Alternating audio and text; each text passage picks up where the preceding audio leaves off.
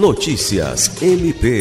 Na última terça-feira, 23 de agosto, o Procurador-Geral de Justiça, Danilo Lovisaro do Nascimento, recebeu a visita de cortesia do presidente do Fórum de ONGs LGBT do Acre, ativista Germano Marino, que estava acompanhado da vice-presidente da Associação dos Travestis e Transsexuais do Acre, Rubi Rodrigues, e do jornalista Jorge Nailor.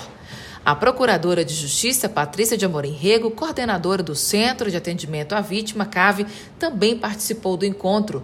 Na oportunidade, Germano Marino enalteceu a atuação do Ministério Público do Estado do Acre por intermédio do CAVE em defesa de pessoas vítimas de LGBTfobia e racismo, destacando as iniciativas que resultaram na criação de leis importantes para a comunidade LGBT.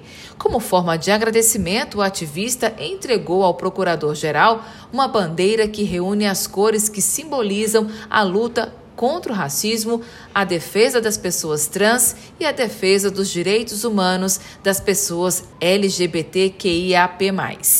Alice Regina para a Agência de Notícias do Ministério Público do Estado do Acre.